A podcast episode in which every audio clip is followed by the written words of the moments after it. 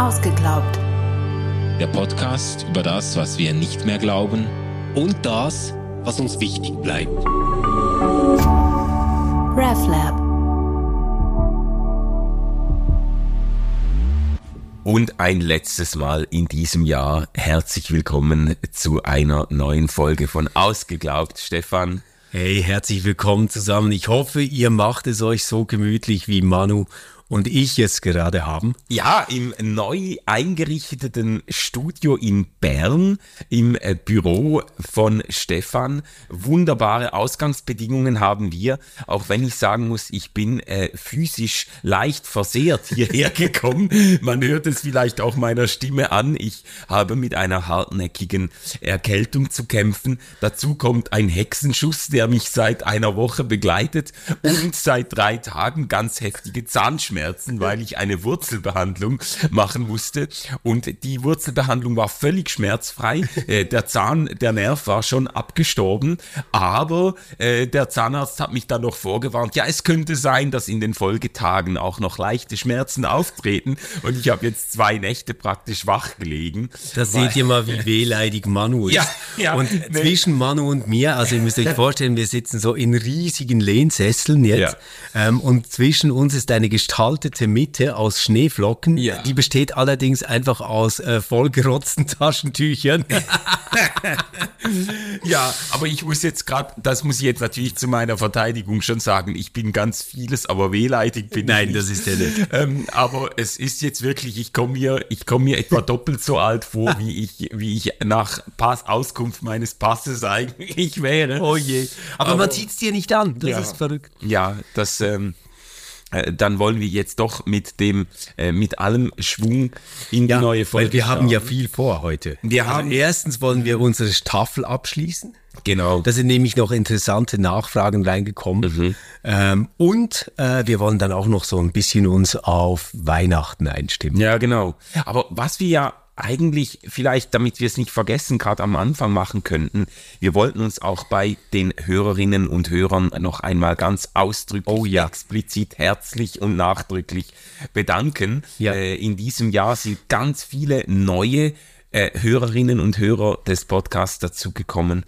Und äh, wir, wir möchten den äh, altgedienten, ausgeglaubt Profis und den neuen äh, einfach danken für ihre, für ihre Treue. Das äh, freut ja. uns enorm, dass wirklich äh, Tausende von Menschen in der Schweiz, in Deutschland, auch in Österreich und ein paar Verstreute über den ganzen Globus ähm, Woche für Woche äh, unsere ausgeglaubt Folgen hören. Das ist uns eine äh, große Ehre und auch eine Riesenermutigung. Wir äh, kriegen immer mal wieder auch ähm, äh, E-Mails zugeschickt oder Nachrichten auf Instagram und anderswo wo Leute auch zum Ausdruck bringen, wie ihnen unser Podcast äh, geholfen hat, wie er sie inspiriert, aber auch, äh, ich habe letzte Woche eine Begegnung gehabt äh, am Tag der offenen Tür bei uns im RefLab, da ist jemand äh, reinspaziert und hat erzählt, er hätte eine ganz tiefe Lebens- und Glaubenskrise äh, hinter sich in den letzten Jahren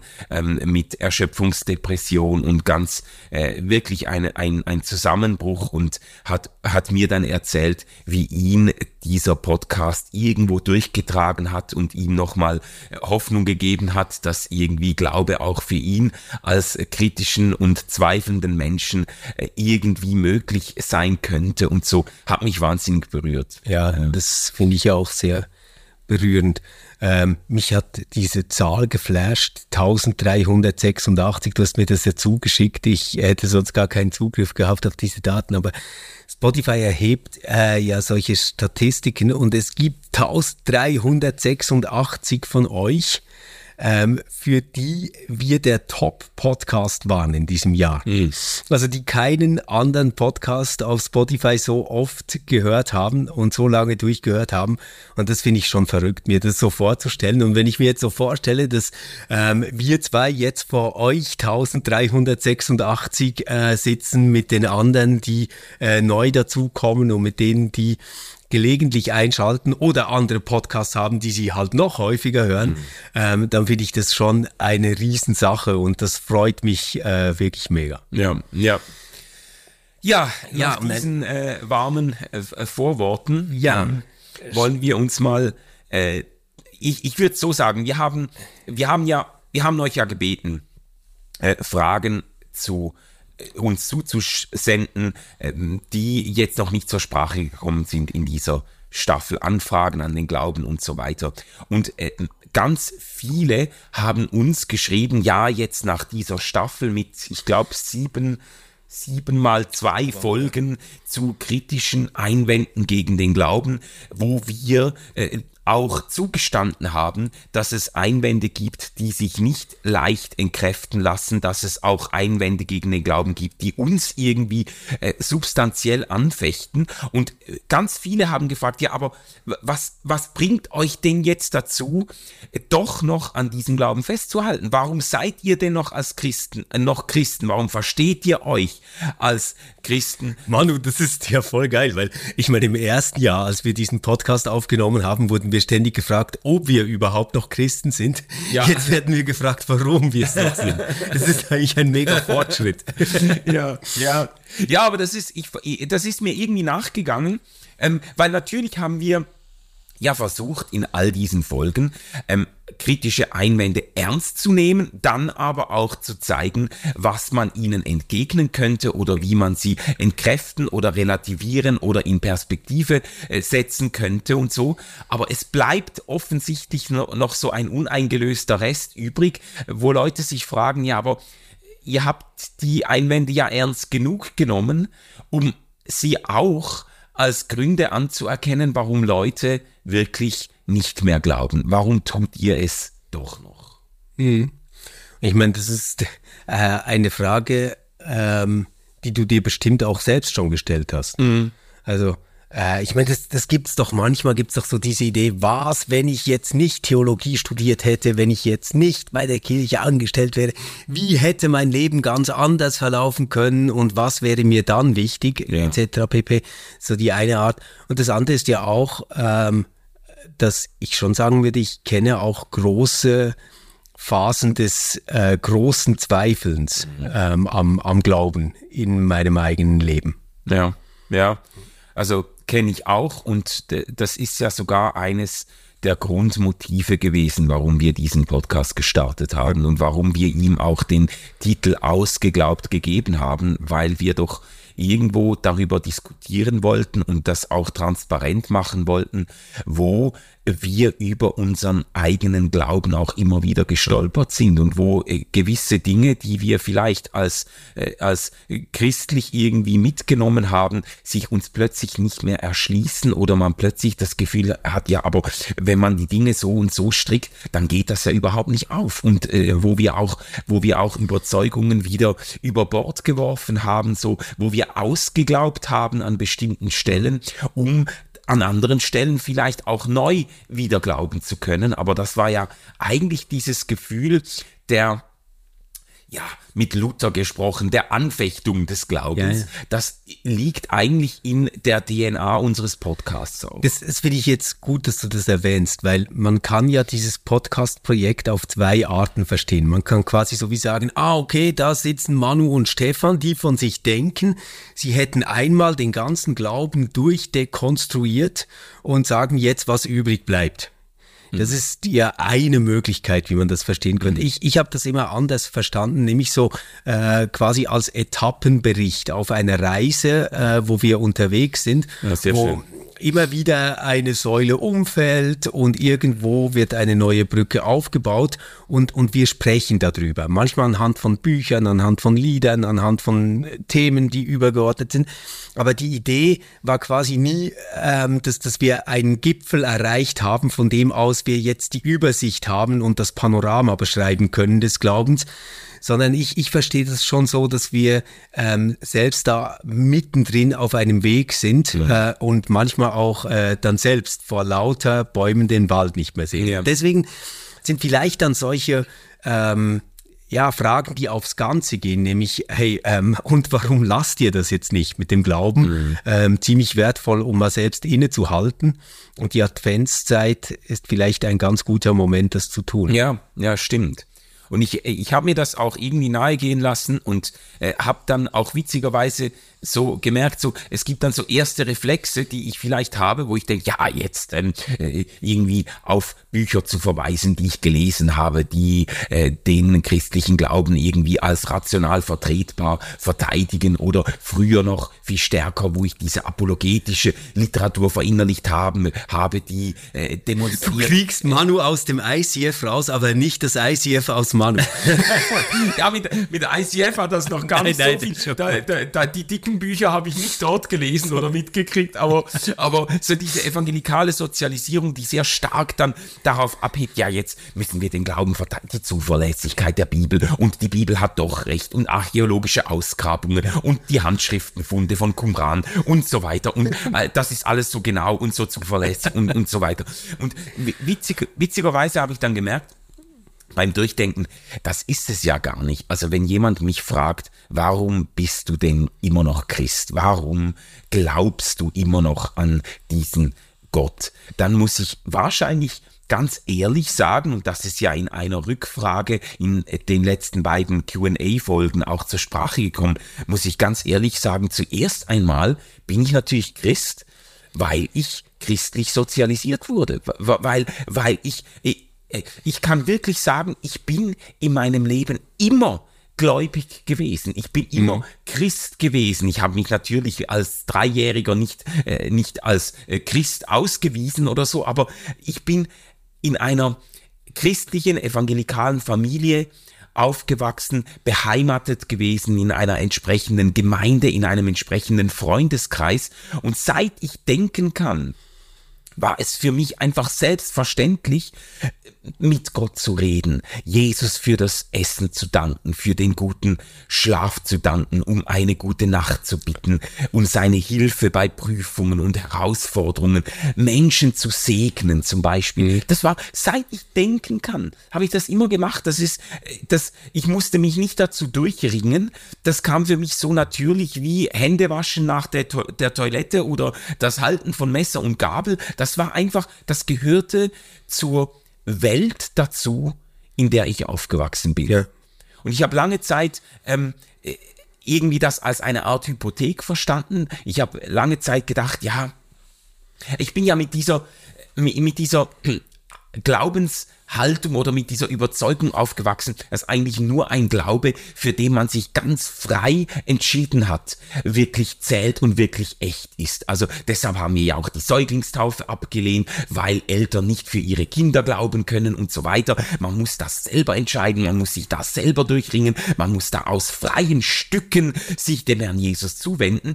Und ich habe das immer ein bisschen als Hypothek verstanden, dass ich da so irgendwie in diesem, in diesem Strom christlichen Gedanken Gedankenstrom irgendwie aufgewachsen bin ja. und gar keinen Bekehrungsmoment festmachen ah, konnte. Ah, so als Hypothek. Ja, okay. ja, ja, ja, so, dass, dass ich irgendwie, Verstehe. weißt du, ich habe immer Leute beneidet, die so radikale Bekehrungserfahrungen vorlegen konnten. ich war konnte, verloren, dann wurde ich, ich gefunden. Ich hatte ein Leben am 13.3. Genau in der 1998. Sünde, Fleisch und ja. dann habe ich eine, eine radikale Gotteserfahrung gemacht mhm. und dann hat sich mein Leben gewendet und so. Und ich habe die immer so ein bisschen beneidet, weil ich gedacht habe, ja, bei mir ist das alles irgendwie äh, mit der Muttermilch mitgegeben. Ja, aber lass mich da mal nachfragen, ja. weil ich, ich glaube, ich verstehe, was du meinst und gleichzeitig staune ich auch ein bisschen darüber, dass das ähm, bei dir jetzt schon wie eine ungebrochene Kontinuität klingt. Also ich, ich selbst komme ja wirklich auch ähm, aus einem christlichen Elternhaus. Ich habe das auch äh, mit der Muttermilch äh, mitgekriegt. Ähm, vielleicht, vielleicht muss ich sagen, vielleicht auch anderes mitgekriegt als du, mhm. vielleicht auf eine andere Art und Weise. Aber jedenfalls war das bei mir nicht so, dass ich jetzt sagen könnte, ähm, das hat dann für mich ein ungebrochenes Glaubensverhältnis mitgesetzt. Mhm. Also es gab für mich schon auch die Phase der kompletten Abkehr äh, von Christentum und Glaube, wo ich wirklich auch gedacht habe, naja, das ist halt ein sehr, äh, ja, defizitäres äh, Weltverständnis. Die Menschen, die daran festhalten, sind halt nicht aufgeklärt, ähm, haben halt die Bücher nicht ah, gelesen, ja. die es gibt, etc. Hattest du solche Momente nie? Das witzigerweise hatte ich das in dieser Radikalität hatte ich das nie. Also ich hatte nie eine atheistische Phase. Ich hatte nie. Äh, es, es ist witzig. Ich habe eigentlich. ja, das klingt jetzt eigenartig, aber ich habe eigentlich rebelliert gegen mein evangelikales Elternhaus, indem ich mich der Pfingstbewegung zugewendet habe. Also äh, ich bin aufgewachsen damals noch, heute haben sich die Grenzen... Das ist wahrscheinlich so ein bisschen wie die Hippie-Bewegung bei den Evangelikalen. Ja, so kann man das vielleicht ja. verstehen. Aber die, also heute haben sich die Grenzen verwischt und in der Allianz werden, äh, werden konservative äh, evangelikale Gemeinden und Pfingstler und Charismatiker irgendwie zusammen vereint und sind äh, und verstehen sich ganz gut. Äh, in, in meiner Jugendzeit war das noch eine ganz, ganz starke Polarisierung. Okay. Und äh, es war quasi klar, also bei den Pfingstlern, bei diesen emotionalen, diesen Schwärmern, die, die haben den Schwarmgeist und so, ja. da hast du nichts zu suchen. Und für mich war es eigentlich, ich habe in meiner Jugendzeit, Teenagerzeit, habe ich mich dann irgendwann einer pfingstlichen Jugendgruppe angeschlossen, wo ich auch sehr gefördert wurde. Ich habe mit 17 Jahren regelmäßig angefangen zu predigen vor, vor hunderten von Leuten, Jugendlichen dort und so. Also ich wurde da auch wirklich so äh, ins Wasser gestoßen. Aber das war meine Rebellion von meinem einem, sag jetzt mal, sehr sehr gesetzlichen und engen und auch steifen und irgendwie oft so ähm, leidenschaftslosen und blutleeren ähm, Gemeindeleben in meiner äh, Kindheit. Meine Rebellion hat darin bestanden, dass ich mich diesen händestreckenden, tanzenden, verrückten Pfingstlern angeschlossen okay. habe. So, okay. ähm, um, um dann irgendwann aber mit vielen Jahren Verspätung zu merken, dass es eigentlich in Sachen, ich sag jetzt mal, in Sachen Moralismus und, und ähm, Konservativität eigentlich eher ein Wechsel vom Regen in die Traufe war. Ja. So, aber aber ich habe nie diese Phase gehabt, weißt du, wo ich gedacht habe, so und jetzt äh, ich habe mal so Heavy Metal und Death Metal gehört, ja. aber dann habe ich sogar noch christlichen Death Metal gehört und so. Also, ich habe irgendwie so, das habe ich so. verpasst, ich weiß nicht. Ja, ja aber ich meine, das könnte ja noch kommen. Es könnte ja. ja, es könnte ja ein Lebensabschnitt kommen, ähm, wo du, ich, ich sage jetzt gar nicht den Glauben verlierst, weil das würdest du dann gar nicht so empfinden, sondern wo du aufwachst und sagst, oh Mann, das ist eigentlich alles nichts und ich habe mich jetzt davon losgestrampelt und bin jetzt an einem Punkt, wo ich los bin. Würde dir das Angst machen? Ähm, das äh, ist eine gute Frage. Ich, also ich würde auf jeden Fall sagen, ich lebe im Bewusstsein, dass sowas passieren könnte. Also es ist jetzt nicht so, dass ich sagen würde, weil ich mich eigentlich mein ganzes Leben lang, es ist nicht ungebrochen, das würde ich gern darauf zurückkommen mhm. später, aber weil ich mich mein ganzes Leben lang immer in irgendeiner Weise als Christ erlebt habe, mein ganzes Leben in irg lang in irgendeiner Weise mit Gott und Jesus Christus in Verbindung wusste. Deshalb kann mir das nie mehr genommen werden. Ich habe, ich denke eher nicht, dass ich mich daraus so rausreflektiere in einem langwierigen Prozess.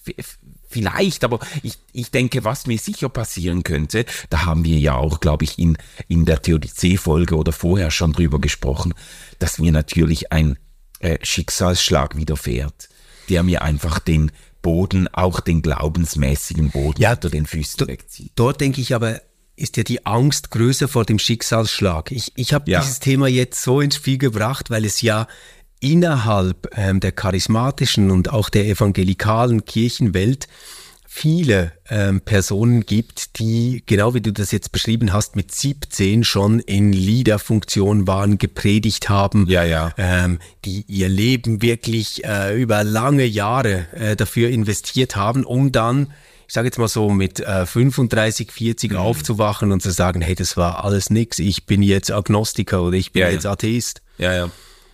Ja, ja, stimmt. Da gibt's jetzt äh, äh, gerade ist, also nicht nur aus dem amerikanischen Raum, auch in, in Deutschland, aber gerade im amerikanischen Evangelikalismus gibt es eine ganze Reihe von Biografien, Leute, ja. die auf ganz großen Bühnen Worship geleitet haben, Leute, die wie Josh, Joshua Harris, ja, der dieses Buch, äh, dieses Buch geschrieben hat, das quasi eine ganze Generation sexualethisch geprägt hat, ganz konservativ und irgendwie ungeküsst und doch kein Fleisch, Ja, auf Deutsch, die deutsche Übersetzung genau.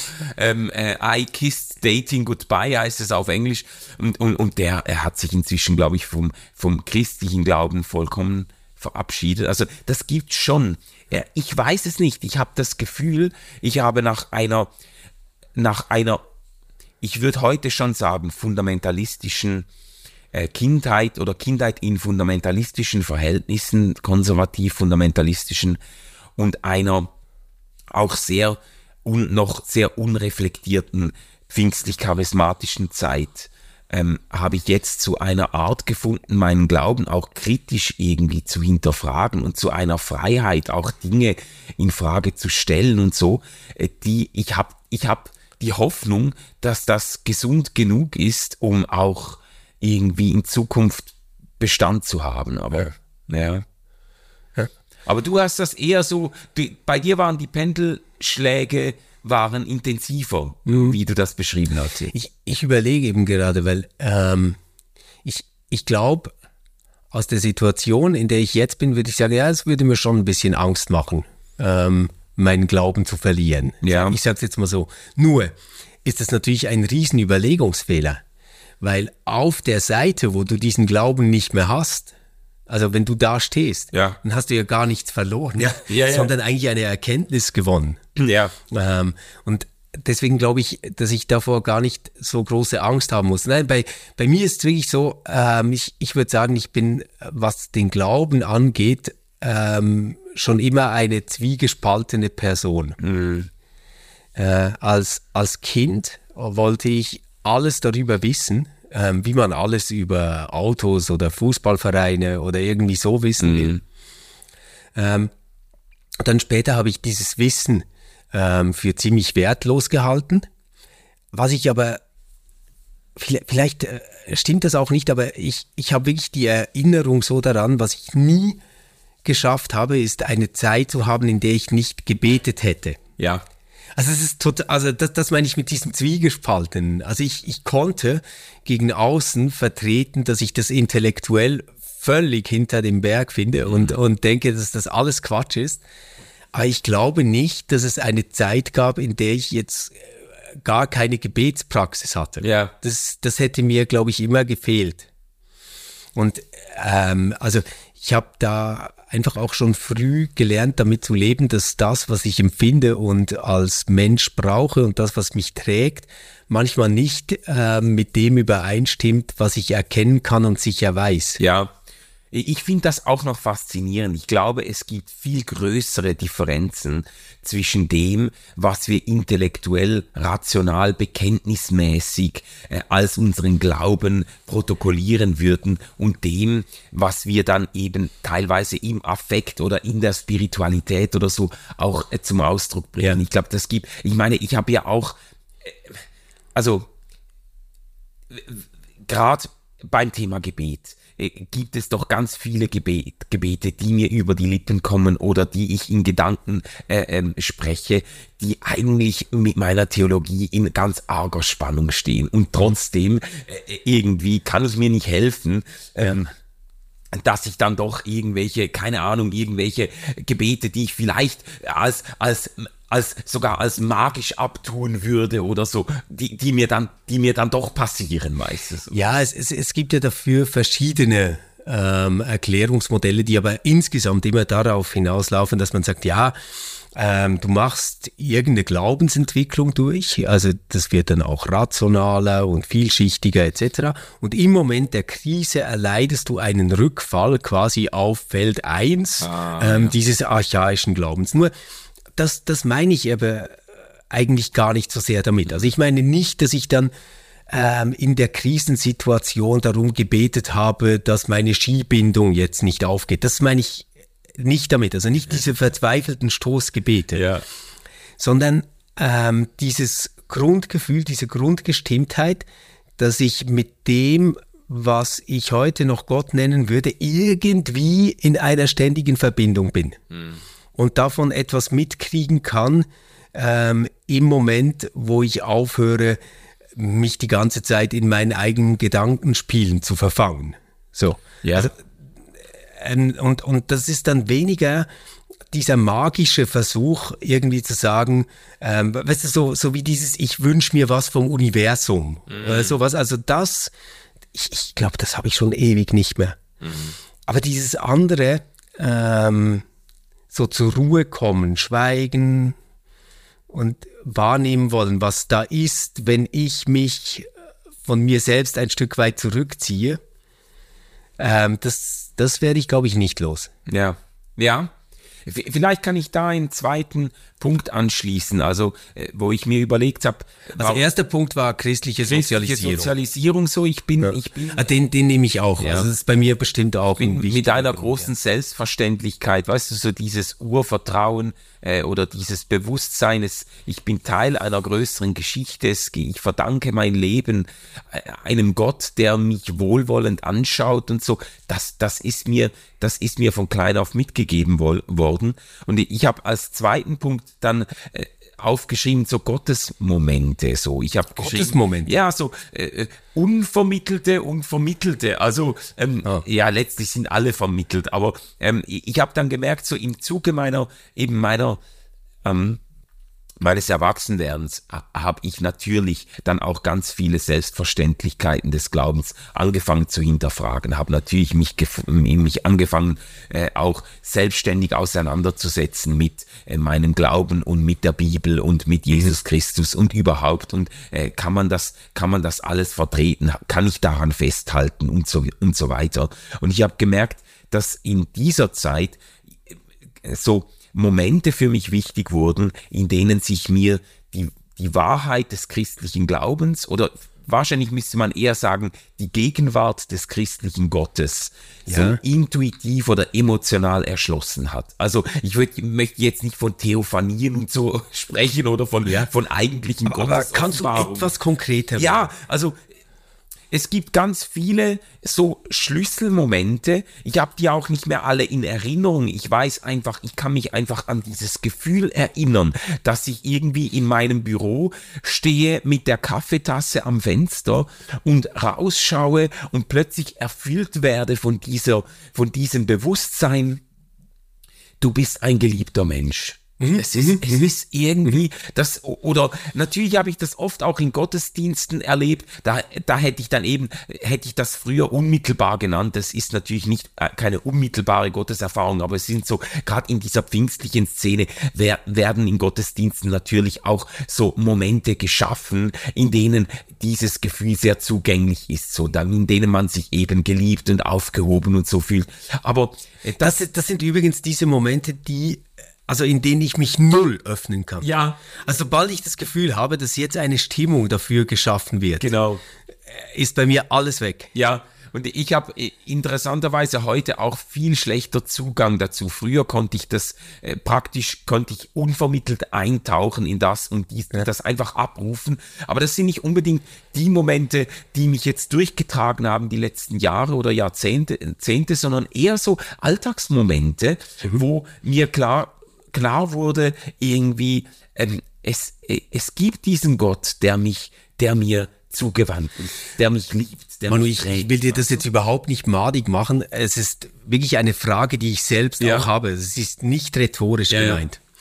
Aber äh, wenn wir jetzt dieses äh, Projektionsthese-Ding nehmen, was mhm. wir ja auch besprochen haben in einer Folge, ähm, da könnte man ja auch fragen, ist das, was du in diesem Moment erlebst, eine Art Urvertrauen, die du qua deiner religiösen Sozialisierung noch einmal in ein religiöses Sprachspiel übersetzt. Also nicht einfach sagst, oh, ich fühle mich mit der Welt und den Menschen etc. verbunden, sondern dass du dann quasi übersetzt, ich bin ein geliebtes Kind Gottes. Ja. ja. Oder würdest du sagen, nein, ähm, es ist genau umgekehrt. Ähm, weil ich ein geliebtes Kind Gottes bin, empfinde ich das in diesem Moment und äußere das so.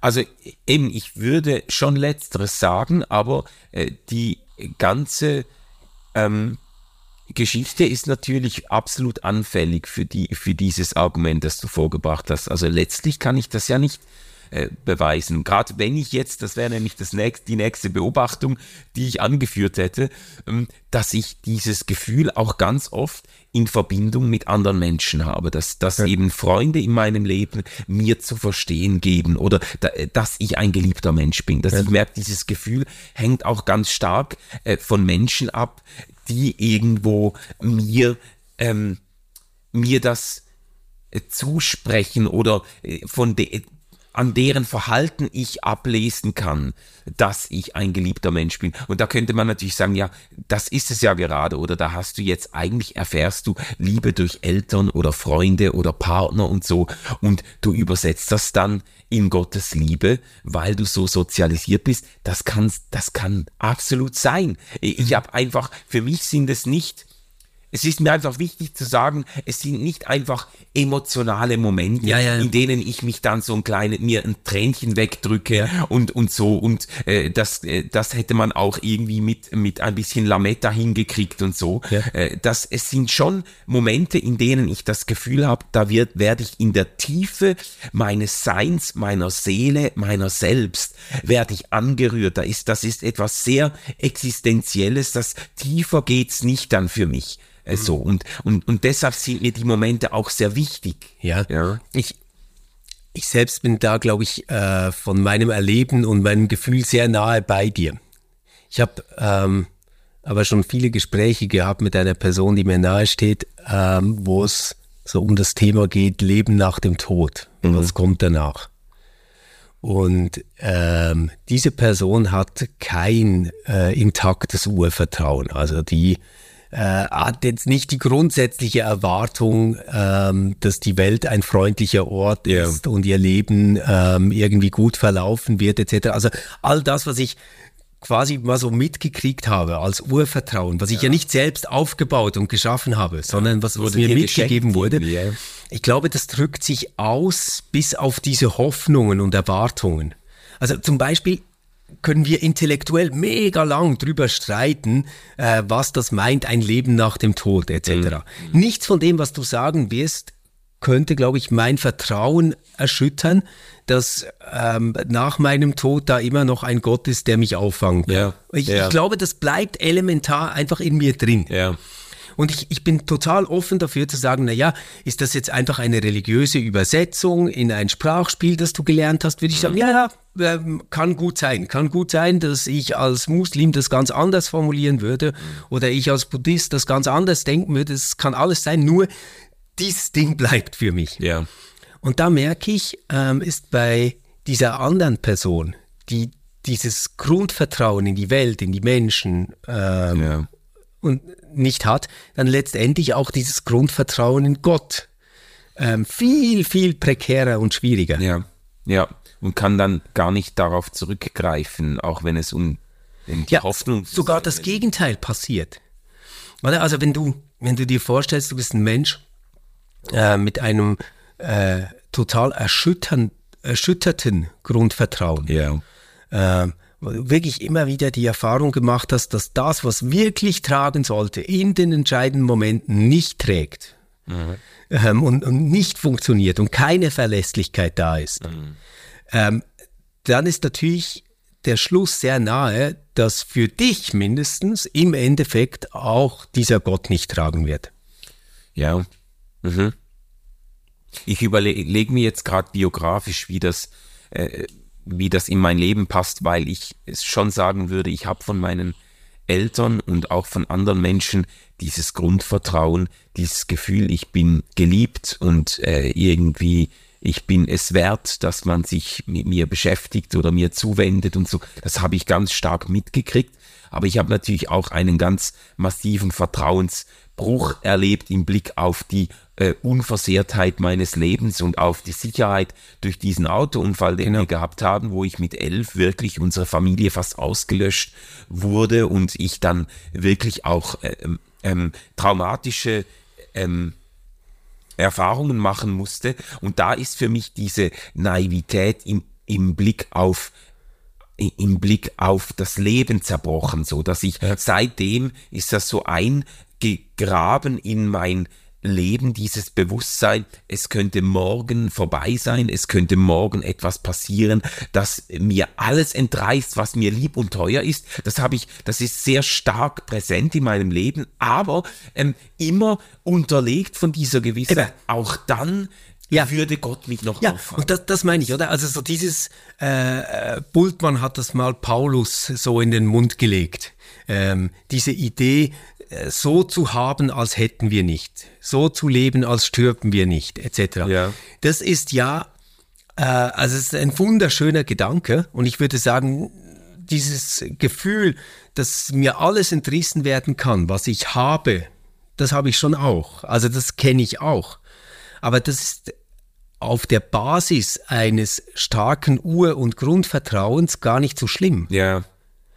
Ähm, aber jetzt für jemanden, der das nicht hat, ja. bleibt ja nichts anderes bleibt als dieses ja. Gefühl, dass dir ja. alles entrissen werden kann. Krass, ja. Mhm.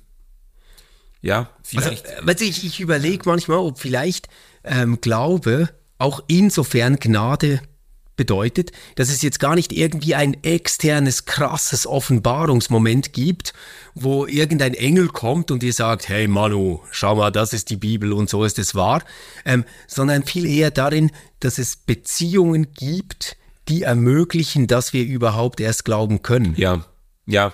Und das, also, das glaube ich auch. Ich, ich, ich habe aber doch auch ganz viele Menschen kennengelernt, die nicht mit diesem Urvertrauen aufgewachsen sind, die es aber nachträglich irgendwie gerade durch die Begegnung mit anderen Menschen und auch durch Gottes Erfahrungen irgendwie erlangt haben. Also ich erinnere mich an eine Frau, die, die ähm, mir erzählt hat, ganz traumatische Kindheit, äh, missbräuchlicher Vater, suchtkranke Mutter, wurde als Kind regelmäßig wachgeprügelt in der Nacht und so. Also hat ge äh, gesagt, das wäre eine ganz fundamentale, ein fundamentaler Vertrauensverlust, wenn du einschläfst und nicht weißt, ob du wachgeprügelt wirst. Von, wurde von den Eltern mehrere Wochen, immer mal wieder, äh, von der Mutter, der Vater war dann weg, äh, mehrere Wochen allein gelassen als 12, 13-jähriges Mädchen, die ist einfach in die Ferien gefahren und hat die Tochter zwei Wochen allein gelassen. So, also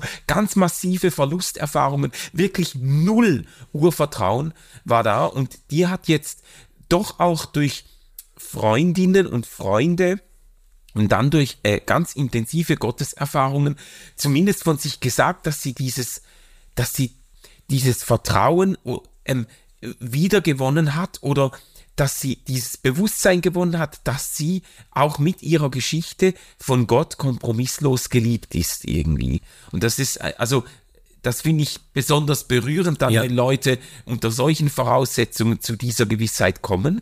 Aber es macht mich auch ein bisschen hilflos, wenn du das erzählst, weil das kann man irgendwie nicht herstellen, gell? Dieses Nein, und das ist, das ist dann so ähm, ein äh, weiterer Punkt, warum ich vom Glauben nicht lassen kann. Also wenn ich daran ja. anschließen darf, ähm, für mich ähm, bleiben äh, gefühlt und intellektuell eigentlich zwei Optionen. Entweder das, was hier ist und was ich sehe, ist alles ähm, dann kann ich mich immer noch entscheiden, ob ich Nihilist werde und sage, okay, I wanna have my kicks before ja, ja. das ganze Ding explodiert. Ähm, oder ob ich sagen will, okay, dann versuche ich das aber so gut wie möglich irgendwie äh, ja. zu machen. Nur da muss ich wirklich sagen, warum, warum sollte ich irgendeine Motivation haben, das dann zu tun? Also es würde mir wirklich schwer fallen. Ich, ich meine jetzt nicht ähm, ein anständiger Mensch zu sein, das, das würde mir nicht schwer fallen, aber irgendeinen übergeordneten Sinn darin zu sehen, ja. das zu tun, außer dieser jeweils Nächste, der dir begegnet und ja. für sich selbst eigentlich einen Sinn darstellt. Und das andere, das ist schon so äh, meine große Hoffnung ist, dass das eben nicht alles ist, was hier ist. Ja.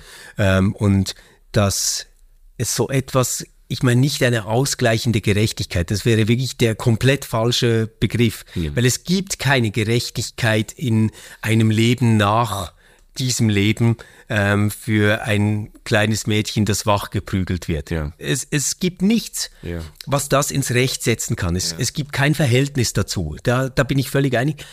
Aber ich glaube, es muss etwas geben, was all das, was Menschen hier erleben und sich antun und was ihnen widerfahren kann, ähm, in eine Relation zu Gott setzt, so dass es relativiert wird.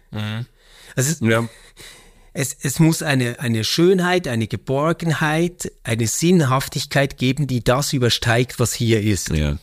Und sonst, also das klingt jetzt trotzig, ich meine es aber nicht so, sonst könnte ich wahrscheinlich nicht mehr mitspielen. Ja.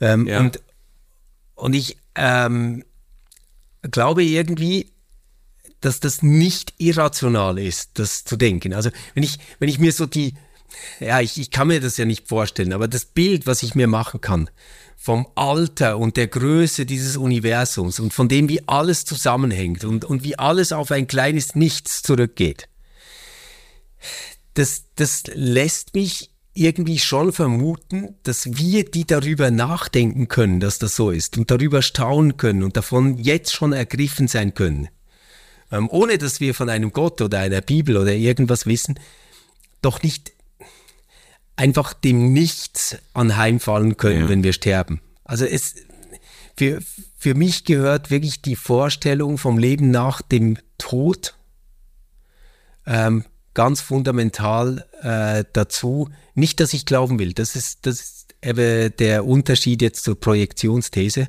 Das, das macht nicht, dass ich glauben will. Ich, ich brauche das nicht, sondern ich finde diesen Gedanken so schlüssig, ähm, dass ich ihn nicht aufgeben kann. Ja, ja. Und da hast du jetzt aber tatsächlich äh, auch einen Punkt berührt, den ich mir noch notiert habe, wenn du von der Schlüssigkeit äh, sprichst. Ich habe dann als dritten Punkt, also nach christlicher Sozialisierung und nach so Gottesmomenten, habe ich dann doch auch noch ich habe es jetzt rationale Einsichten genannt, aber ich habe einfach dieses Nachdenken über den Glauben ähm, notiert, äh, der äh, das für mich schon auch eine wichtige Rolle spielt. Aber das Interessante finde ich, dass man es eigentlich, wenn, wenn, wenn man das Ganze existenziell äh, betrachtet oder wirklich so ähm, von innen heraus, dann ist es eigentlich, dann steht das nicht am Anfang. Ich könnte, es wäre nicht aufrichtig, wenn ich sagen würde, ich bin Christ ähm, ich halte am christlichen Glauben fest, weil ich bestimmte Bücher gelesen habe und bestimmte rationale Überlegungen mich dazu äh, veranlassen oder, oder so. Das, das wäre nicht richtig, aber es ist doch auch ein Teil meines Lebens. Ich bin ein grüblerischer Mensch, ähm, der sich nicht nicht gerne mit einfachen Antworten zufrieden gibt. Und, und für mich war das wichtig, auch in meiner, äh, gerade in meiner Jugendzeit und äh, in meinen frühen Zwanzigern. Ich habe ganz viele Bücher gelesen, die sich irgendwie beschäftigt haben. Ähm, mit der Frage, ja, lässt sich das überhaupt vertreten? Gibt es Gründe, die dafür Ja, sprechen? Natürlich habe ich da auch ganz gruselige Sachen gelesen, die ich heute, wo ich auch heute sagen würde, mein Gott, äh, das ähm, äh, auf Schweizerdeutsch würde man sagen, das verhebt überhaupt nicht. Das hält eigentlich der Kritik überhaupt nicht stand und so. Aber äh, der, der Punkt ist, es war mir immer wichtig und es ist mir bis heute wichtig, meinen Glauben auch irgendwo intellektuell, rational durchzudenken, Gründe für und gegen bestimmte Dinge abzuwägen. Und es ist für mich nicht nur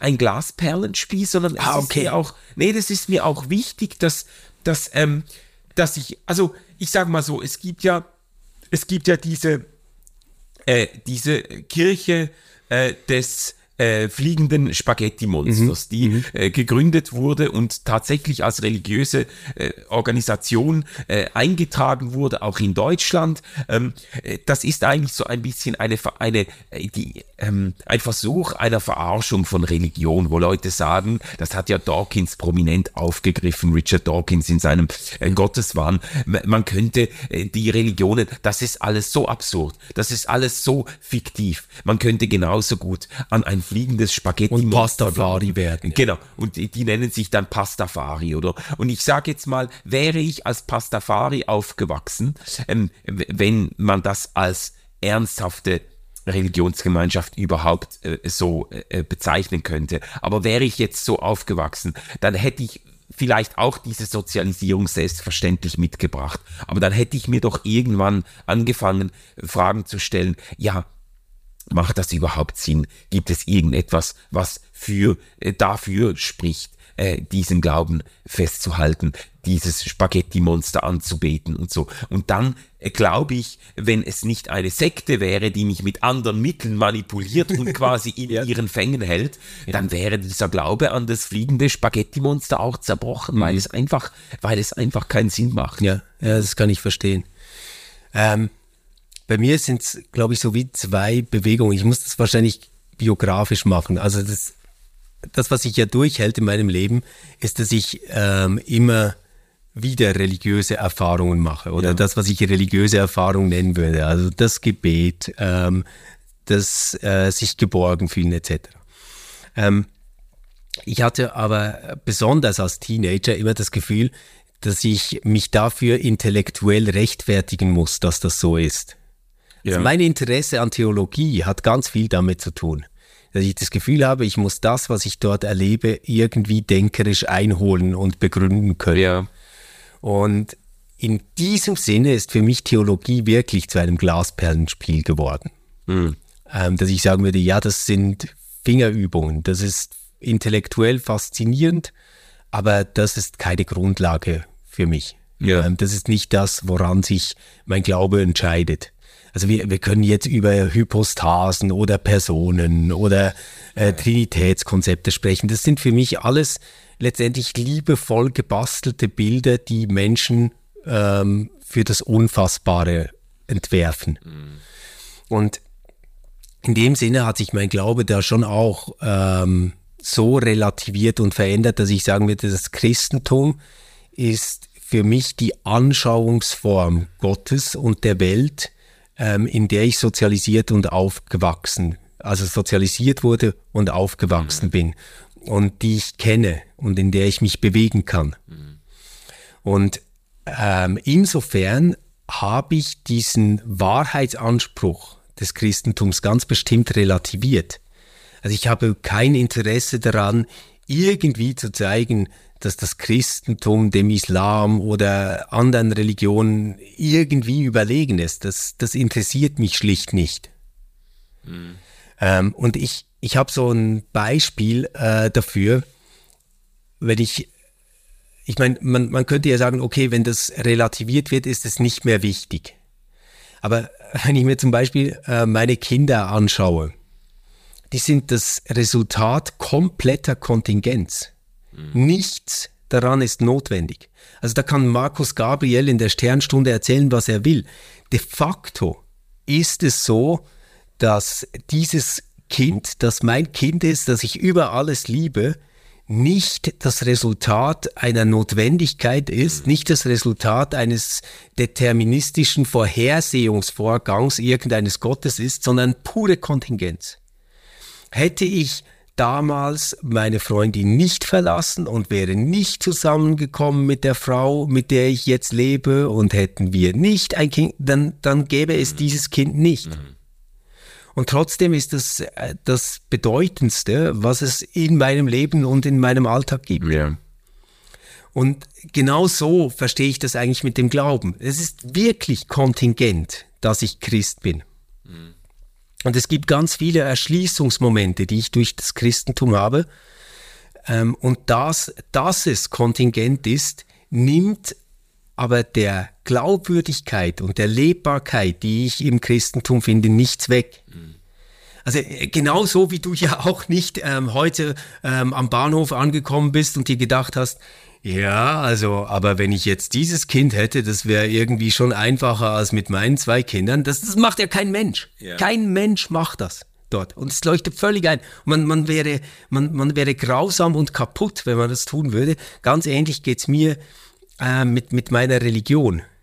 Also ich, ich gehe nicht durch die Welt und überlege mir, ja, im nächsten Jahr prüfe ich das mal mit dem Hinduismus. Das könnte ja auch eine spannende Option sein. Das mache ich nicht. Ja, ja, ja. Ja, also ich, ich glaube, ich kann da schon so weit mitgehen, dass ich sagen würde, ja, selbstverständlich ist mein christlicher Glaube ist keine Notwendigkeit, ist nicht etwas, das, das hat sich, da haben ganz viele Faktoren mitgespielt, die wir ja jetzt irgendwie aufgearbeitet haben, ähm, die auch anders hätten kommen können, die auch anders hätten sein können. Und ich kenne sogar, ich kenne sogar viele Menschen, bei denen all diese Faktoren in ihrer Biografie eine Rolle gespielt haben und sie haben äh, sich trotzdem nicht am christlichen Glauben gehalten und so und äh, haben sich doch irgendwie äh, in eine andere Richtung bewegt und so. Also das stimmt, das äh, macht auch irgendwie demütig. Ähm, es ist mir äh, dann doch noch wichtig, äh, jenseits der Faszination für dicke Bücher und, äh, und, und so und für irgendwie auch abgefahrene, nerdige Diskussionen und so, ist es mir doch wichtig irgendwo, ähm, das, was ich glaube, immer wieder auch auf, auf eine gewisse Stimmigkeit hin zu befragen. Weißt Stimmigkeit finde ich ein super Wort, weil also da bin ich jetzt wieder ganz bei dir, mhm. oder? Ähm, dass es sowas geben muss wie eine Kohärenz ja. in dem, was ich glaube, weil ja, genau. das ja mein Weltbild wird und auch bestimmt, wie ich handle. Das finde ich ganz wichtig. Also ich muss Auskunft und Rechenschaft darüber geben mhm. können, welche Motive mich leiten und, und was ich glaube. Und ich muss das auch selbst überprüfen. Das, das finde ich wichtig. Mhm aber einen Wahrheitsanspruch einer Wahrheit im Singular, in einem strengen Sinn, ähm, das hat für mich so ziemlich jeden Reiz und alle Bedeutung verloren. Mhm. Im Gegenteil hoffe ich sogar, dass ich äh, mit meinem Glauben einfach ähm, Anteil habe an dieser Wahrheit und ich hoffe, dass es nicht die ganze Wahrheit ist, ähm, weil ich ja all denen, die das anders sehen, wirklich von Herzen gönne, wenn sie auch in dieser Wahrheit drin sind. Mhm. Also das, das, was ich glaube, nicht die ganze Wahrheit ist, das äh, hoffe ich auch und davon bin ich ziemlich überzeugt. Ähm, äh, für mich ist es aber wichtig, und das wäre vielleicht ein guter Übergang zu, äh, zum Thema Weihnachten, äh, weil wir das ja auch noch äh, äh kurz Also wechseln wir jetzt zu Weihnachten, ja. Lieber, weil dann muss ich mein Weihnachtsgetränk öffnen. Ach, jo. ja. Äh, sag mal noch, was du gerade vor dir hast. Mm. Also ich habe Unicorn Dreams von Lohilo mit Berry Flavor und es schmeckt wirklich fantastisch. Unicorn Dreams, das ist äh, ein Einhornpiste. ich bin ja jetzt seit San Antonio, äh, bin ich ja jetzt großer Fan von ähm, dieser äh, Einhorn-Glaubensbewegung. Ah. Ähm, also die, die nehmen sich selbst nicht ganz ernst. Ähm, aber ich dachte, das ist doch jetzt ein schönes Weihnachtsgetränk äh, mit vielen wunderbaren Regenbogen drauf. Ja. Ja. Ja, gut, also wohl bekommst. Ähm, was ich sagen wollte, äh, im Übergang zum Weihnachtsthema, für mich ist halt ähm, bei aller Überzeugung, dass was ich glaube, ähm, nicht alles ist und nicht die ganze Wahrheit, ist es für mich eben doch nicht hintergehbar, dass dieser Gott, an den ich glaube, sich in ganz kontingenten, nicht notwendigen Zusammenhängen irgendwo gezeigt hat. Und das hat für mich äh, ganz entscheidend natürlich mit der Person von Jesus Christus zu tun und eben mit Weihnachten und äh, Karfreitag und Ostern, also mit Dingen, äh, die in Raum und Zeit passiert sind und die quasi zum ähm, Dreh- und Angelpunkt meines Glaubens geworden sind. Und, mhm. äh, und, und äh, das beginnt mit Weihnachten, deshalb finde ich, äh, können, könnten wir da ja. könnten wir uns da mal äh, äh, drauf einschießen. Also mega gerne, oder? Mir, ich ich finde das auch ein super Beispiel, weil letztendlich geht es ja, wenn wir es jetzt etwas unemotional und formal ausdrücken, darum, wie geht das, dass das Endliche oder der endliche Verstand, die endliche Welt etc., das Unendliche zu fassen kriegt. Ja. Und ich glaube halt, ähm, dass das wirklich ganz entscheidende Momente ähm, von Religion und religiösem Denken sind. Ähm, das, das Christentum beantwortet das auf ganz erstaunliche Weise. Mhm. Die, die sagt, ja, äh, das ist dieses Kind in dieser Krippe. Ja. ja. Das, das ist der Vermittlungsmoment zwischen ähm, Unendlichem und Endlichem. Ähm, das haben andere Religionen natürlich auch.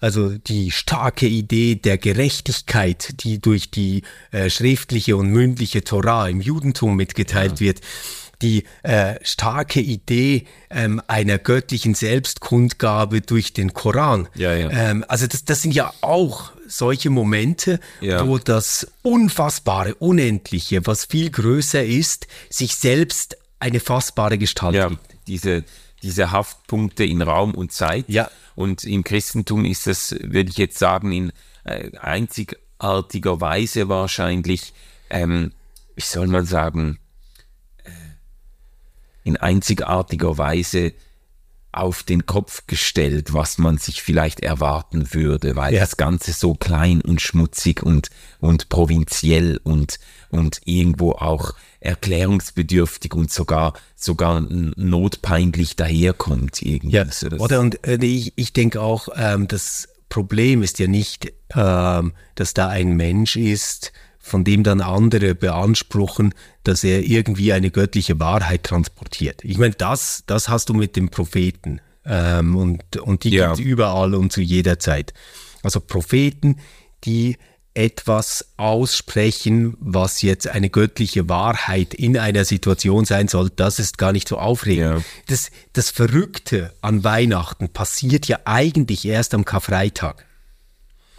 Weil, weil über diesen Karfreitag später ausgesagt wird, dass da jetzt nicht irgendein besonders toller Prophet äh, stirbt, der auch tolle Wunder getan hat, ähm, wie man das einem Kaiser auch zuschreiben könnte, sondern dass man sagt, nein, das ist Gott selbst. ja. Also Gott selbst ähm, wurde da ans Kreuz geschlagen und Gott selbst wurde auferweckt. Ja. Und das ist, das ist das, was Weihnachten so besonders macht. Weil sonst könnten wir auch sagen, ja gut, dann feiern wir jetzt auch die Geburtstage von Jesaja und Jeremia Ja, und ja, ja. von Hesekiel und ähm, also da, da liegt doch der große Unterschied, dass es eine Interpretation gibt, die sagt, Gott selbst wird Mensch. Ja, ja, genau, genau. Und das finde ich auch nach wie vor äh, irgendwo verstörend und faszinierend zugleich. Ähm, äh, auch wenn natürlich die Frage ist, freut man sich deswegen auf die alljährliche Weihnachtspredigt? Ja, ich verstehe die Überleitung. Hast mir heute Morgen eine lustige WhatsApp geschickt. Die heißt Bullshit Bingo Weihnachtspredigt 2.0. Ja. Und da sind so die ganzen ähm, abgedroschenen Phrasen drin, die man in Weihnachtspredigten wieder zu hören kriegt. Ja. Jetzt, äh, ich tue mich ein bisschen schwer damit, weil ich sagen will, naja, also gell, etwas, was du jedes Jahr feiern musst Ja. ähm, mit einer doch relativ ähnlichen Geschichte. Läuft halt dann schon ziemlich zielgenau auch auf ein bestimmtes Arsenal von Sätzen raus. Ja, ja, ja. Aber, aber lass uns doch die Sätze mal durchgehen. Aber Manu, komm, wir machen einen Deal. Wir machen das jetzt nicht, um uns drüber lustig zu machen, sondern wir, wir gehen diese äh, 16 äh, Floskeln durch. Aber du musst dir danach eine aussuchen, die dir besonders lieb ist. Ja, also sehr gerne, weil ich auch sagen muss, ich bin lange genug Pastor gewesen, um die äh, Kämpfe und Krämpfe zu kennen, äh, die man äh, in Vorbereitung von Weihnachtsgottesdiensten aussteht, wenn man dieser altbekannten Geschichte irgendwie eine neue Du hast es ja Perspektive wunderbar beim, beim Kaffee, den wir vorher getrunken haben, beschrieben, mit dem Krippenspiel. Ah, ja. Das Krippenspiel aus 623 Perspektiven. Ja, genau. Also natürlich das Krippenspiel aus der Perspektive von Maria. Ja. Anfänger, Anfänger, das kann jeder.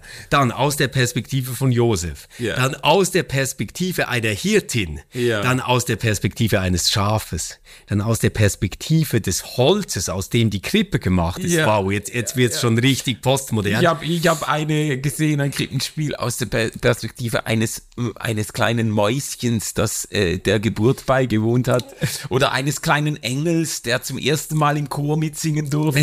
Also äh, es, der, der, es ist, man, das sind ja alles, das sind ja alles völlig äh, ehrwürdige Versuche, Ja. dieser alten Geschichte irgendwie eine neue Sicht abzuringen, weil sich halt wirklich mit großer Zuverlässigkeit jedes Jahr dieser Weihnachtsgottesdienst wiederholt. Gell? Ja, ja und das, das sagt ja auch schon was ganz Entscheidendes über das Christentum aus. also in diesem äh, Lied alle Jahre wieder kommt das Christuskind, da müsste ja eigentlich jeder innehalten und staunen und sich fragen, ja, und was bringt's denn, dass dieses Christen, äh, dieses Christuskind alle Jahre wiederkommt? Hat sich denn die Welt verändert? Ist da wirklich was in Gang gegangen? Und damit hat sich ja jede Weihnachtspredigt irgendwo auch auseinandergesetzt. ja, ja. Also ich, ich fange mal an Okay. äh, mit dem ersten, der, ist- der ist wirklich harmlos, finde ich. Es will Weihnachten werden. Und dann, äh, soll ich weiter? Ja, mach mal. Lassen Sie uns dem Stern folgen bis an die Krippe. Ja, genau, genau. Das ist so diese äh, vereinnahmende Einladung oft am Anfang einer Predigt, die versucht, uns irgendwie meditativ mitzunehmen. Genau, genau. Ja, denn ähm, Gott will uns ganz nah kommen. Gott wurde ein kleines, wehrloses, schutzloses Kind. Ja, genau. Ja. Ja. Und dann gerne auch mit einem moralischen Appell ans Mittelmeer, an andere Menschen, die auch wehrlos und schutzlos Ja. sind, ähm, in Verbindung. Aber äh, vielleicht damit auch ganz, ganz nahe an einer Botschaft, ähm, die sich ja wirklich zentral mit Weihnachten verbindet, nämlich diese Idee, dass da ein Friedefürst kommt, der dem ganzen Volk große Freude bringt. Ja, Also diese Ja. Idee von Schutz und Bewahrung. Ähm, und darum dann der nächste Satz, lassen Sie auch uns an die Krippe treten. Ja, ja. Ähm, und dann, Weihnachten können wir nicht feiern ohne den Gedanken an Ostern. Oh Mist, in diese Falle bin ich Ja, haben wir- gerade gezappt. gehabt, ja, ja, ja, ja, ja, ja, ja. Oh, Ah, und das ist auch gut. Gott macht sich ganz klein, damit wir groß werden. oh yes. Ähm, ja, Subjektivität und Selbstüberschätzung 3.0. ja. ich wünsche uns allen, dass wir etwas von der weihnachtlichen Ruhe mitnehmen. Ja, ähm, und dann, äh, das ist der Zuspruch, den wir auch in unserer Zeit heute brauchen. Ja, äh, besonders beliebter Satz, oder? Unter der Bedingung des Relevanzverlusts von Kirche und Christentum in der Gesellschaft. ja, ja, ja. Gott wird einer von uns. Oh, das habe ich schon, das habe ich schon hundertmal gesagt. Ja, habe ich mir gedacht, Ist ja auch wahr. Ähm, wir können einander ein Licht weitergeben. Oh ja. Gut. Mitten in der Dunkelheit dieser Welt und unseres Lebens leuchtet ein Licht auf. Und dann, ähm, dass wir einander beschenken und ein Lächeln zurückgeschenkt bekommen. Ja. Okay, das habe ich, glaube ich, noch nie gesagt. Nein, aber ich glaube, das ist ähm, auch eher so aus einer Edu-Show-Werbung oder sowas. Und weil Gott sich ganz verschenkt, können auch wir Liebe schenken. Ja. Ja. Äh, ah, und dann noch eine Aufforderung, wieder wie ein Kind zu sein. Genau, die Infantilisierung des Christentums. Und äh, jetzt sind wir schon beim letzten. Das ist das Geheimnis von Weihnachten. Ja, da habe ich auch schon in fast jeder Weihnachtspredigt. Wirklich? Ja, Okay. Das, das, äh, das, es ist eben, es ist ja nicht nur, also es, das ist ja auch alles wahr hier. Also es gibt ja keinen Grund, sich jetzt nur darüber lustig zu machen, was eigentlich eher so ein bisschen peinlich berührt ist, dass es so Aussagen gibt, die sich so zu Floskeln verdichten, die dann zu einem Kirchensprech werden, äh, der quasi in einer anständigen Weihnachtspredigt vorkommt, aber so ganz genau sagen, was das jetzt heißen soll, äh, können die meisten dann doch nicht. Man kann es ja ganz einfach testen. Also viele Sätze, die einem wirklich auf den Bäcker gehen, mal in der Ich-Form durchsprechen. Statt es will Weihnachten werden, zu sagen, ich spüre, dass Weihnachten kommt. Und sich dann fragen, was das bedeutet. Oder statt lassen Sie uns dem Stern folgen bis an die Krippe, ähm, dieser Sehnsucht nachzuspüren, Ja. was es heißt, ich möchte gerne diesem Stern folgen, Ja. diese Krippe sehen. Und was wäre diese Krippe äh, jetzt, oder? Also es ist ja gar nicht ausgeschlossen, wenn man solche Sätze verwendet. Ich meine nur, Ja, ja. Der, der echte Sinn, glaube ich, erschließt sich dann, wenn ich das Ganze auf, auf mich selbst beziehen kann, statt dass ich es als pastorale Aufforderung ähm, an eine Gemeinde richte, Mhm. äh, die jetzt eigentlich da ist, um den schönen Tannenbaum zu sehen und O du Fröhliche zu singen. Ja, ja, genau. Hey, aber gibt es einen Satz, den du besonders liebst? Ja, äh, der kürzeste von allen. Ja, ich wusste es. Äh, Ja, Gott wird einer von uns. ja genau. Jetzt kann ich ich mir wieder was anderes aus. Also gut. Aber das ist jetzt wirklich das. Ja. Äh, äh, Erzähl mal, warum du den magst und dann suche ich mir in der Zeit einen anderen Satz.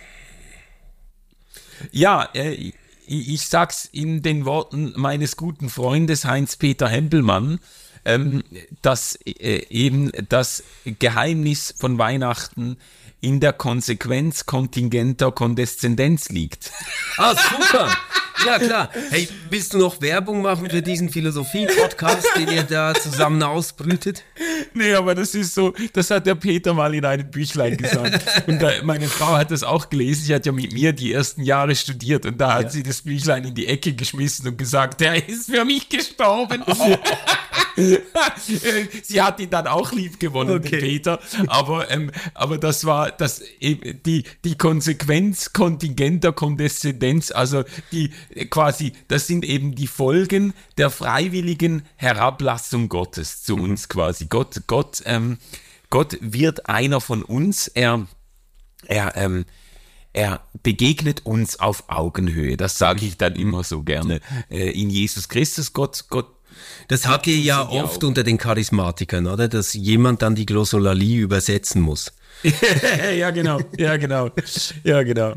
Ja, hey, ich, ich habe jetzt einen Satz, ähm, äh, der einfach in der blöden Form da steht, aber die Aussage finde ich halt super. Also äh, der Satz heißt im Original, Weihnachten können wir nicht feiern ohne den Gedanken an Ostern. Mhm. Will ich so nicht sagen. Ich glaube, man kann super Weihnachten feiern, ohne an Ostern zu denken. Ja. Ähm, es ist dann ein wunderschönes Fest mit Familie, mit Licht, mit Wärme. Ich glaube aber, dass die echte Dimension von Weihnachten dann tatsächlich mit Karfreitag und Ostern zusammenhängt. Ja. Ähm, dass man nämlich sagt, dass das, was ähm, da passiert, diesen verrückten Gedanken meint, äh, du hast vorhin Augenhöhe gesagt. Mhm. Ich, ich würde sogar noch krasser sagen, ähm, dass Gott nicht ein Prinzip oder eine Wirklichkeit oder eine Wahrheit über uns ist, mhm. sondern dass Gott einer ist, der sich entschieden hat, ähm, nicht anders Gott zu sein als mit uns. Ja, ja. Und das finde ich so in dieser Vorstellung, ähm, ich, ich weiß nicht, ob du das auch mitgekriegt hast, im Moment fliegen so diese Sternschnuppen wahnsinnig umher. Und ich, ich habe da mal ein bisschen gegoogelt und dann stößt du so drauf, wie groß und wie alt das Universum ist ja. und, und was das alles ist. Und das ist wirklich so, ich sitze da wie ein kleiner Junge, der es nicht fassen kann. Ja. Und dann denke ich so, wow, und ich gehöre zu einer Religion, die meint, dass der, der das alles ist mhm. und der das alles gemacht hat, ähm, sich entschieden hat, im Jahr 8 vor Christus in Bethlehem in einer Krippe ähm, zu uns Menschen ja, zu kommen. Ja, ja. Das, das finde ich wirklich ähm, als Gedanke so unfassbar großartig. Mhm. Und ähm, von, von dem humanistischen Wert, ähm, der darin liegt, einfach praktisch unüberbietbar. Mhm äh, dass ich sagen würde, diese Geschichte müsste man erfinden, wenn es sie nicht gäbe. Mhm. Ja, sehr geil. Sehr schön. Wir sind, wir sind schon wieder über der Zeit, aber ich finde, das wäre jetzt ein, war jetzt ein sehr gutes Schlusswort auch zur Weihnachtsgeschichte. Diese Geschichte müsste man erfinden. Ja, aber ist jetzt auch ein bisschen cheesy. Komm, wir machen noch, was wünschst du dir auf Weihnachten? Äh, so an materiellem, an Geschenken. Ja, okay, also gut, wieder Bauchlandung. Was wünsche ich mir? Ähm, und jetzt nicht irgendwie Friede und sowas, sondern Weltfrieden. Wirklich, ja, ja, ja. Nein, ich meine wirklich Materielles. Womit kann man dir eine Freude machen? Ich habe ich hab, ich hab mir jetzt, ohne Scheiß, ich bin jetzt völlig überrumpelt, weil ich habe mir eigentlich von niemandem was gewünscht. So, ich habe ich hab von meiner Frau mein Weihnachtsgeschenk schon gekriegt und das ist ein, ähm, ein japanischer Whisky-Adventskalender. Wow. Damit bin ich eigentlich ganz zufrieden. Also Manu säuft sich durch bis Weihnachten. Und am Ende des Tunnels ist ein Licht. Ja. Hoffen wir auch für dich, Manu. Ähm, ja, äh, ich. Äh, du hast dir ja wieder mal über den Umweg deines Sohnes ein Weihnachtsgeschenk gemacht, gell? Das können wir jetzt aber noch nicht sagen. Ach, Vielleicht hört mein Sohn diesen Podcast. Ja, okay, okay, Manu, okay, Manu. Sorry. Nein, aber ähm, das, das, was man sagen kann, ist ähm, eine Küchenmaschine mit ganz viel Zubehör. Ah. Ähm, also die kann Saft pressen, die kann Gemüse häckseln, das interessiert mich alles nicht, aber sie kann Teig kneten wie ein kleiner Gott. Und ähm, das, das ist äh, mein Geschenk, das ich mir wünsche ja. und worauf ich mich freue. Der, der emanzipierte Mann, äh, der äh, wünscht sich eine Teigknetmaschine. Ja, genau. Finde ich gut. Genau. eine Frau, sehr männliche Teigknetmaschine. Ja, eine sehr männliche. Ja, meine, meine, Frau, meine Frau wünscht sich regelmäßig irgendwelche so Schlagbohrmaschinen. geil, ja, geil. Das ist ich auch immer. Ja, ich, ich, ich glaube, deine Frau und ich hätten einen lustigen Haushalt zusammen. Ich hätte, glaube ich, alles an Küchengeräten. Dafür hätte sie Werkzeug. das wäre vielleicht nicht schlecht. Gut. Ihr Lieben, hey, wir wünschen euch einen wunderschönen Rest Advent und dann ein ganz, ganz frohes und gesegnetes Weihnachtsfest, denn es will Weihnachten werden und ähm, vielleicht tretet ihr auch mit uns an die Krippe und seht ein Licht ja. und gebt es weiter. Genau, genau. Hey, wir sehen uns wir, im nächsten Jahr oder ja. hören uns im nächsten Jahr. Weißt du schon wann? Nein. Wird äh, mein Vertrag verlängert? Äh, das, äh, ich bin noch, äh, ich bin noch in Gesprächen mit der Finanzabteilung. Okay, okay. ja. ja, gut. Gute Zeit euch, rutscht dann später auch gut rüber mhm. und am äh, neuen Anfang des Jahres warten wir auf euch. Ja. Bis dann. Ja. Tschüss. Tschüss. RefLab